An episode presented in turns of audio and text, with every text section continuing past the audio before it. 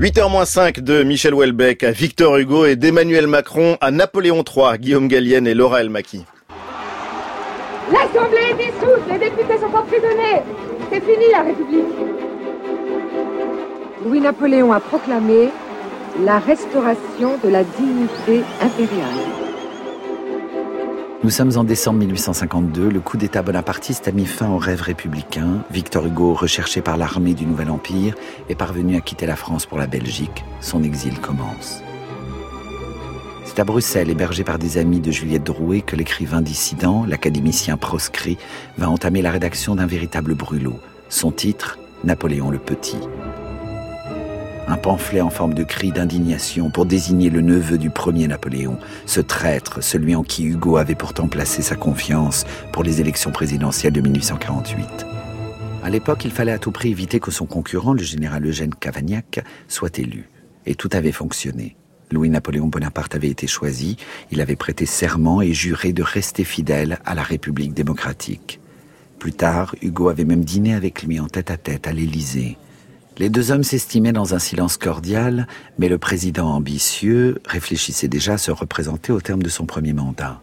Il demande donc la révision de la Constitution qui l'en empêche. C'est à ce moment que Hugo, siégeant à l'Assemblée, entrevoit la catastrophe et lance à la tribune des députés Quoi? Après Auguste, Augustule? Quoi? Après que nous avons eu Napoléon le Grand, il faut que nous ayons Napoléon le Petit? La formule est trouvée. Il faut maintenant lui donner corps à travers un livre aussi violent que drôle. L'audace est le maître mot de cet ouvrage dans lequel l'empereur est dépeint sous les traits d'un pirate. Tantôt il est vulgaire, puéril, théâtral et vain. Tantôt son action politique est inexistante. Ce dictateur s'agite, rendons-lui justice, convient l'écrivain. Il ne reste pas un moment tranquille. Il sent autour de lui avec effroi la solitude et les ténèbres. Ceux qui ont peur la nuit chantent, lui se remue.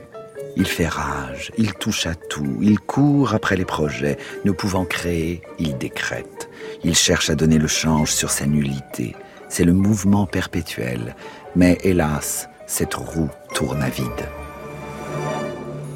L'apparition du pamphlet en Belgique fait grand bruit et oblige Hugo à partir et à trouver une nouvelle demeure. Ce sera l'Angleterre, puis Jersey.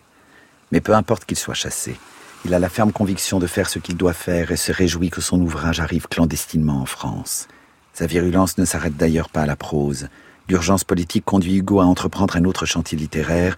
C'est en 1853 qu'il publie Les Châtiments, un recueil poétique dont le titre menaçant et simple s'est imposé naturellement à son auteur. Au fil des 98 poèmes du livre, il continue son travail de sape en tournant en ridicule le nain immonde. Page après page, le poète en appelle au peuple qu'il veut guider de l'ombre à la lumière. Ils ont frappé l'ami des lois. Ils ont flétri la femme qui portait du pain à son mari. Le fils qui défendait son père. Le droit, on l'a banni. L'honneur, on l'exila. Rien n'est jamais perdu pour Victor Hugo. Voilà l'idée fondamentale de son œuvre. Les choses peuvent changer, le progrès peut advenir. L'histoire, avec un grand H, n'est jamais terminée.